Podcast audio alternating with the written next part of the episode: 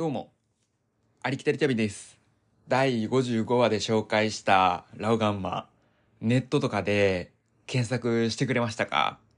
楽天とかでポチったりしました なんか、僕、日本帰ってきて、最初買うとき、楽天で買おうかって思ったんです。でもなんかちょっと違うなってなって、まあ人から買おうってなんか思いました。で、まず地元のアジアンのもん売ってるお店とか探したんです。普段行かないようなとことか、4駅隣の駅のローカルなところとか行ったりしたわけです。で、意外にもなかなかなくて、気づいたのが、ベトナムって言えばいいのかな？そのベトナムのアジアンショップが大阪多いんやなっていうことを知りました。そう、ベトナムの方多いんですね。で、まあ僕、最終的に、その日本橋あ、あの、大阪の日本橋で見つけたんですけど、えー、おまあ外見からめっちゃ中国な雰囲気なんです。で、中入っても、お客さん、その中国系の方しかいなくて、まあ、アジアンな人しかいなくて、いい場所見つけたなって思ってめっちゃテンション上がってたわけなんです。で、まあ、働いてる方ももちろん日本人じゃないですし、まあなんで、働き方も全然違うんですよ。大きな声で喋ってるし、なんかの理由で、まあ、引く商品をもうバンバン、あの、カゴに投げていくんですよね。その商品棚から取って。で、まあ、店員もお客さんも対等なわけですよ。やっぱ日本と違って。なんか心地よかったんですよね。でももうちょっといてもよかったなと思ったりして。で、まあ、そのレジでも、向こうちょっと強気なんですよね。なんか日本ってこう、めっちゃ丁寧じゃないですか、なんでも。で、なんか、ニュージーランドの、僕が行ってたアジアンマーケットの人たちは、どこもみんな、そこまでアグレッシブじゃなかったんですよね。でも、大阪やからか、ちょっとアグレッシブな感じがして、まあこう気持ちがシャキッとしました。で、ちょっとだけ嬉しかったのが、まあ、ラオガンマ一つだけしか僕結局買わなかったんですよ。本当は火鍋の素とかいろいろ買おうかなと思ってたんですけど、買わなくて、まあその一個だけだったんですけど、いい袋に入れてくれたんですよ。白のプラスチックの袋なんですけど、まあラー油が漏れるからって理由なのかな、まあ、かもしれないんですけど、なんか入れてくれてこう渡された時、なんか嬉しく感じましたね。お金特に取られてないと思うんで。はい。とまあ、話は長くなりました。あ、あの、もちろん僕、あの、マイバッグとか持っていく派ですよ。そんな買ったりしません。それだけ一応言ってこうと思います。で、今回は、あの、そこまで、まあ、こんなに僕みたいに探さなくても、あの、食べるラー油を作れるよっていう、まあ、しかも添加物なしで、まあ、なんなら運良ければ無料で作れちゃうかもしれないよっていうのをお題にしようと思います。はい。お題は食べるラー油を作ろうです。それでは本編、行きましょう。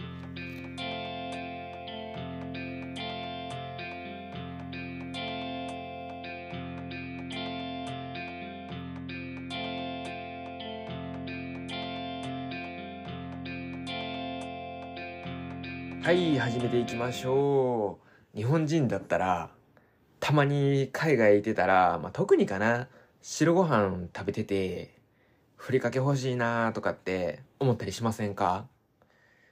で、まあ僕の場合は、食べるラー油が食べたいってなったんです。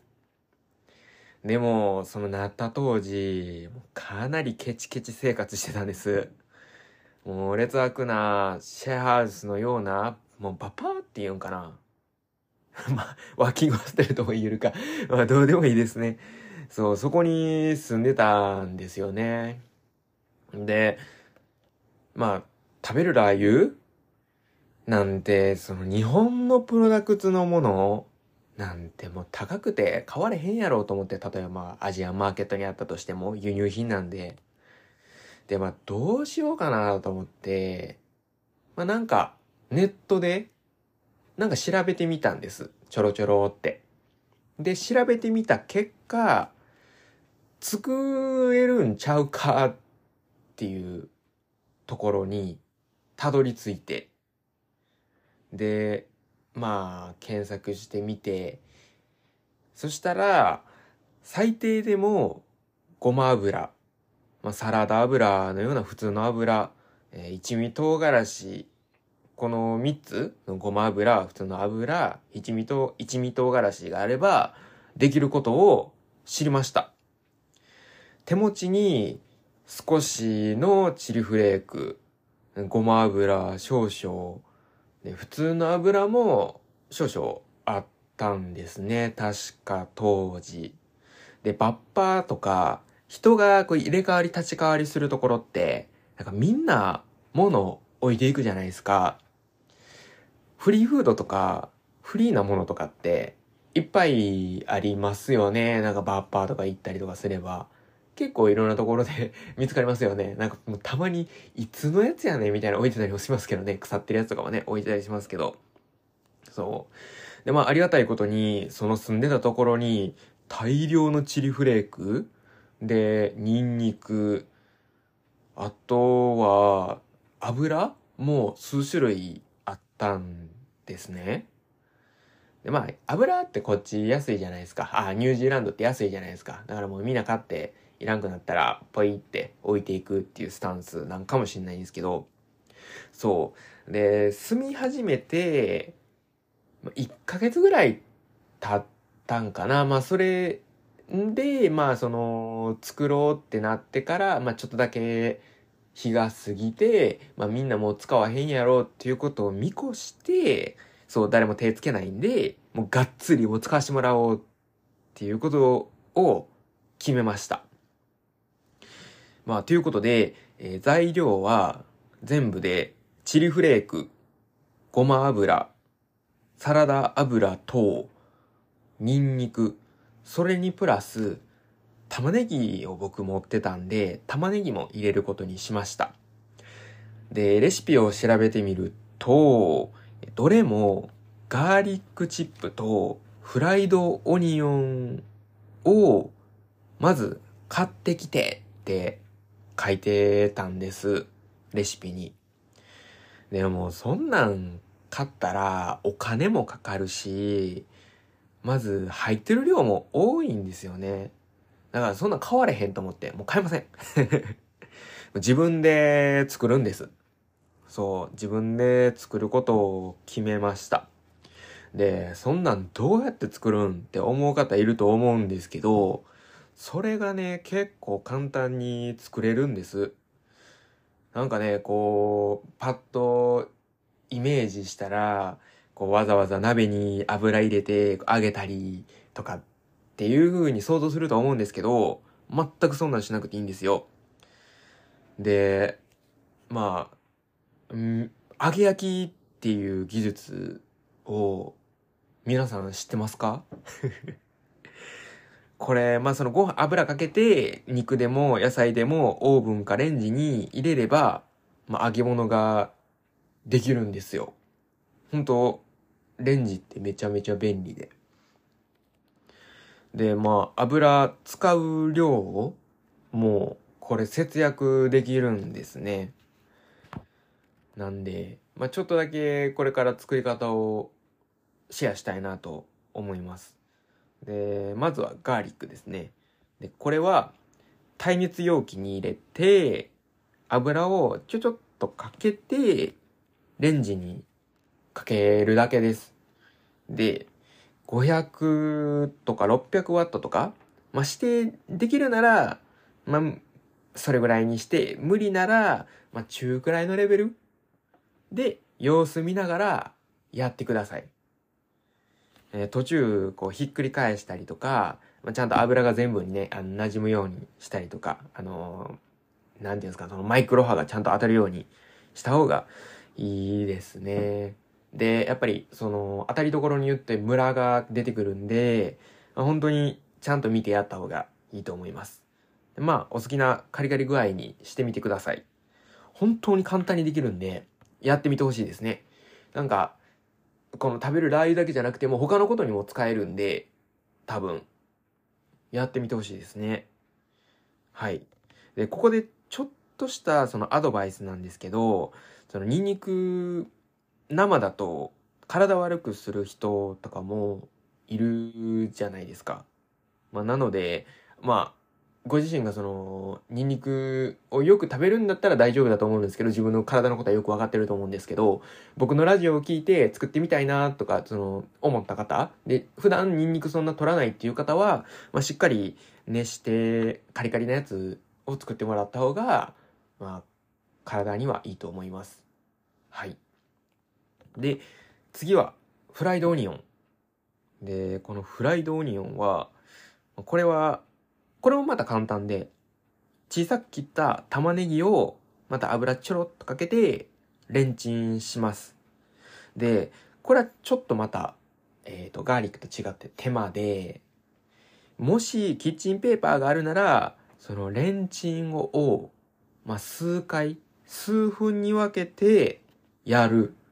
で、それでその、レンチンするごとに、玉ねぎって水分結構含んでるんですよ。なんかそれを拭き取っていく。その工程がちょっと必要で、そう多いから、まあなんでレンチンやるたびにペーパーで水分を取ってカリカリにしていくっていう、まあちょっとだけね、手の込んだ作業しなきゃいけないんですけど、まあまあまあ、レンチンしてね、ちょってやるだけなんで、まあ、楽ですよね。そう。で、まあそうやって手間かけてあげるといい感じのカリカリのフライドオニオンになります。はい。これで具が2つできました。お疲れ様です。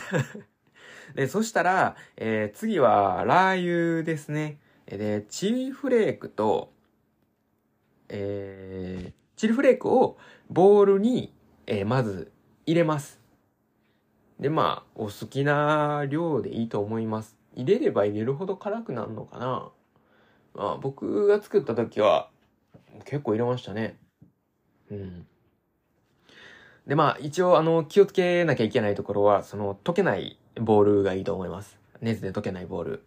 そう。で、次は、油ですね。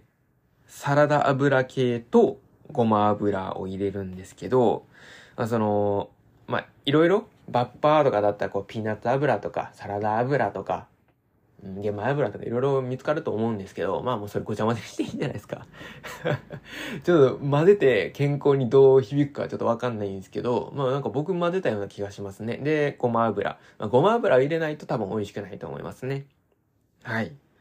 で、大体、えー普通のそういう油、料理油系は、えー、2で、えーごま油は1。あ2対1っていう割合で入れたらいいと思います。ごま油多すぎると多すぎるんで、またちょっと、うーん、くどくなるのかなわかんないですけど、それぐらいがいいです。はい。で、まあ、油をフライパンか鍋で熱します。十分熱くなったと思ったら、やめてください。で、ここでも、その少しポイントがあるんですよ。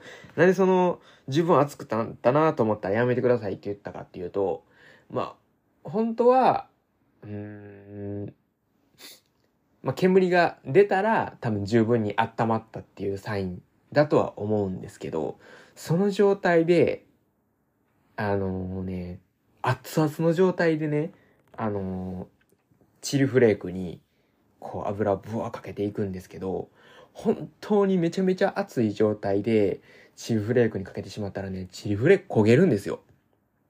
そう。だから、ほんの少しだけ、まあ、ちょっとだけ時間、ちょっとだけ空けてからでもいいんじゃないのかなと思うんですよね。そう。まあ、この熱々のね、油をチリフレークにこう、ジュワー、こうかけたらジュワーってなるんですけど、そう、本当にね、気づいたら焦げちゃうんでね。なんかやっぱり焦げちゃったら、ちょっとね、苦い味が結構出ちゃってるんですよね。だから、まあ焦げない程度に、まあ多分ね、数回に分けて、こう、油をかけていって、こう混ぜながらやるとか、まあそういうのやったらもしかしたら焦げないかもしれないですね。でもあとは、その普通の生のチリ、そのフライドじゃなくて、あ、間違えた。えっ、と、フレーク、チリフレークとかじゃなければ、もしかしたら大丈夫かもしれないです。そう、乾燥してるチリフレークは気をつけてください。はい。で、あと、これはもう絶対なんですけど、その熱々の油を、そのチリにプワーってかけてる時で、そのチリがジュワーってなってる時にこう上がる煙、絶対に吸わないでください。もうわかりますよね。辛みが、こう、気化、煙になって上がってるんですよ。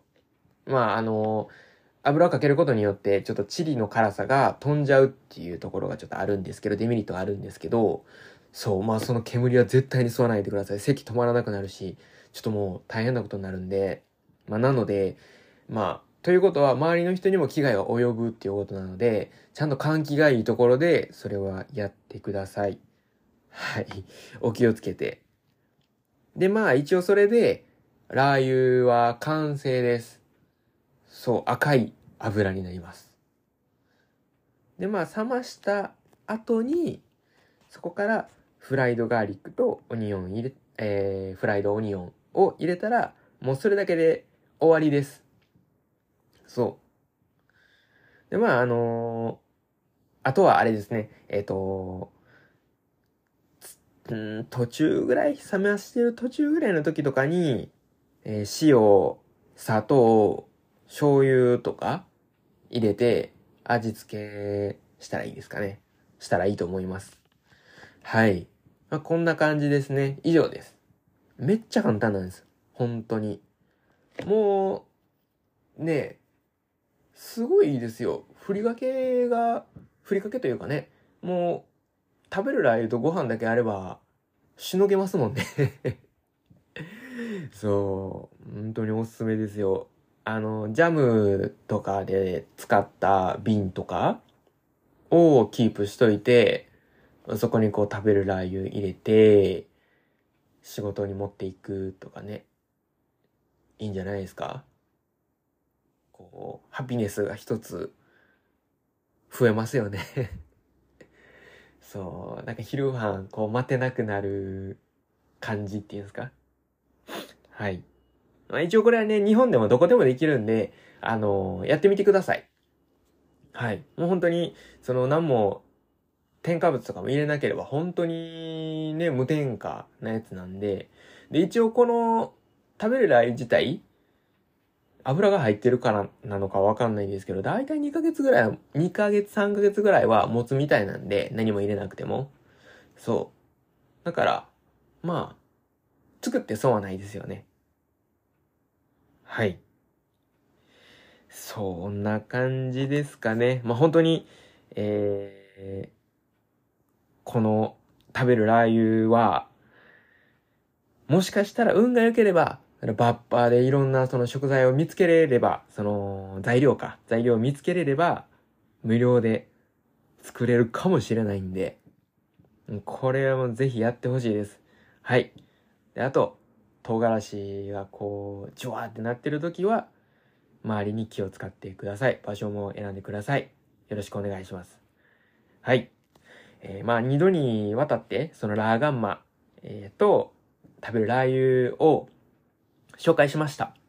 で、ちょっとでも、その、皆さんの日常の楽しみを増やせたらいいなと思います。で、あと最後、その第55回のラオガンマで言いそびれたことをちょっと言わせてもらっていいですか？まあ自分のネットラジオなので、持論を言わせてもらいます。まあちょっと言いたいので言わせてください。はい。えっと、まあラオガンマが、まあその中国のものと聞いて、中にはもしかしたら、いや、まあ俺は、私は、いや、いいわって思った方、多少なりともいるかもしれません。まあ、そんな方にぜひ聞いてほしいんですけど、えーもちろん、僕のポッドキャストを聞いてくださってる方は、まあ国際的な方だと思います。まあありがたいことに本当にいろんな国に散らばったその日本人の方たちが聞いてくれていると思うんで、まあ大丈夫だと思うんですけど、まあおそらくこの方たちならもう大丈夫だと思うしわかると思うんですけど、まあいろんな国にあるアジア料理のありがたみ、アジアンマーケットのありがたみ。あ特に、まあ、どんな国でも基本チャイニーズレストランって、ある、ありますよね。で、現地の料理が、まあ、とても食えたもんじゃなかったとしても、まあ、チャイニーズレストランは、美味しかったりしませんか？なんか外れがなかったりしません？で、僕自身も、まあ、涙が出そうになりながら、こう、トマトが入った卵スープをうめえって言いながら、すすった思い出とかもあります。で、海外で、まあ、アジアの方、他の国のアジアの方と一緒に暮らしてたり、一緒に旅したりしてて、なんかやっぱり、アジア人同士、気が合うなーって、やっぱなんか、うーん、気合うわーって思ったりしたことありませんか？そのもちろん、どの国でも会う人は会うと思います。やっぱ人なんで、どの国でもフィーリングが合う方は合うと思うんですけど、まあ本当にその人次第だとは思います。その、うん。ですけど、まあ、僕は、その、まあアジア人の方とかだったら、まあそういうこと、そう思うこともよくあるし、まあ、ね、まあ、例えば台湾の方とか香港の方とかやったら、こう、まあ、初、初対面でも、まあ、すぐ仲良くできるなとか思ったり、あこう、中国とか、韓国の友達たちには本当にたくさん助けてもらいました。本当にいろいろお世話にもなりました。でもいろんな家庭料理を作ってもらって、もう美味しい思いもしたりして、嬉しい思いもいっぱいして、もう温かいな、優しいなって思うこともありました。で日本で生活していて、まあ、仲悪い国同士のいがみ合いをニュースで見ることよくあると思います。いろんな悲しいなって思うことを目にすると思います。まあ、国旗を焼かれてたりね、焼いてたり、そういろいろその国で見たニュースをその国の目線で見ますよね。で、まあそこでね、一つちょっと思うことがあるんです。まあ上の人たちって、まあどうですか？なんかその、上が、まあ国、上の国を動かしている人たちって、なんかこう、その人たち同士って友達だったりしてませんか？で、まあ、ね、一緒に手を組んで、まあいろんなことやってますよね。でも、うん、どうですか？なんか僕たちみたいな一般人は、まあお国の政治的な理由で、なんか、いがみ合わされてたりしませんか？なんか操作されてますよね、僕ら。なコントロールされてるなら、そのされてる側同士、仲間になった方が、なんかいいと思いませんか？まあ本当にそれぞれそのいろんな理由でマイナスイメージとか持ってたり、嫌ってたりもしてると思います。で、僕自身も接客をしてた時に、まあそういう文化の違いであったりもすごいなと思う部分もいっぱいあったんですけど、まあだから、まあわかります。その口から出ばかせを言ってるわけではないです。で、もちろんその僕が言わずとも、その日本はどんどん変わっていってるし、まあ国際的になっていってるっていうのはすごいわかります。でも、なんかその、遅い気が少しするし、他のアジアに比べて、なんか先進国でありながら取り残されてる感っていうのも、なんかやっぱり感じますね。で、日本から、まあ、こういう違和感を日本から出て、まあ、戻ってきた日本人と話すと、やっぱりその僕だけではなく、みんなも、まあ、ましてや、その外国の人も日本を回って旅して、まあそういう風に言ってるんですよね。そうまあまたこの話はいつかしたいなと思います。はい。えーぜひ考えず、もう何も考えず、まあ好奇心だけでラオガンマン食べてみてください。まあもしなんか添加物入っててそういうの食べないっていう人だったら、あの全然おすすめはしないんですけど、で、まあ、ちなみにね、このラオガンマって、そういうのもね、入ってないらしいんですよね。まあなので、ぜひその何が入ってるかみたいな見て、あの、手に取ってみて、どんなもんかもし食べれるのであれば食べてみてください。本当におすすめなんで。もう、ハマっちゃうんで。はい。まあ、しかも、しかもじゃないですね。まあ、それ、ラガーマだけではなく、いろんな国の料理を、まあ、食べてみてほしいです。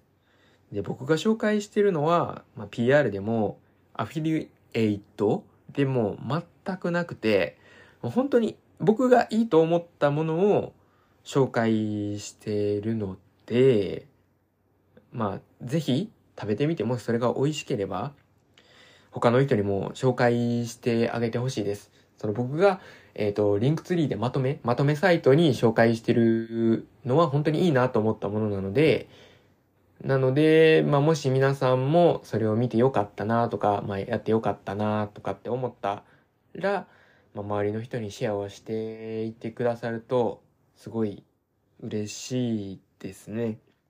はい。ああと僕のラジオもぜひ紹介してください。お願いします。ありきたり旅第57話エンディングです。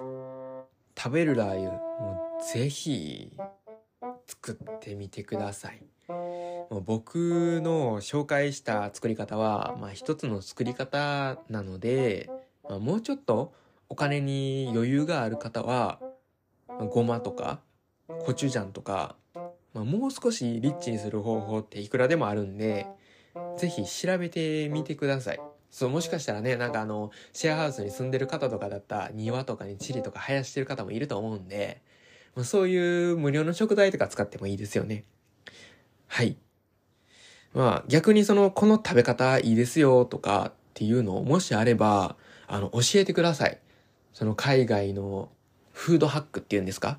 なんかライフハックとか何でもいいんで、もしよかったら、えっ、と、紹介させてください、このラジオで。本当に、あの、気兼ねなく教えてください。で、インスタグラムのアカウントにメッセージをお願いしたいんですけど、アカウント名は ARIKITARI アンダーバー TABI ですね。で、どんなメッセージも本当に喜びます。で、返信は基本しません。ご了承ください。よろしくお願いします。それではこれぐらいで終わりたいと思います。それでは、ほな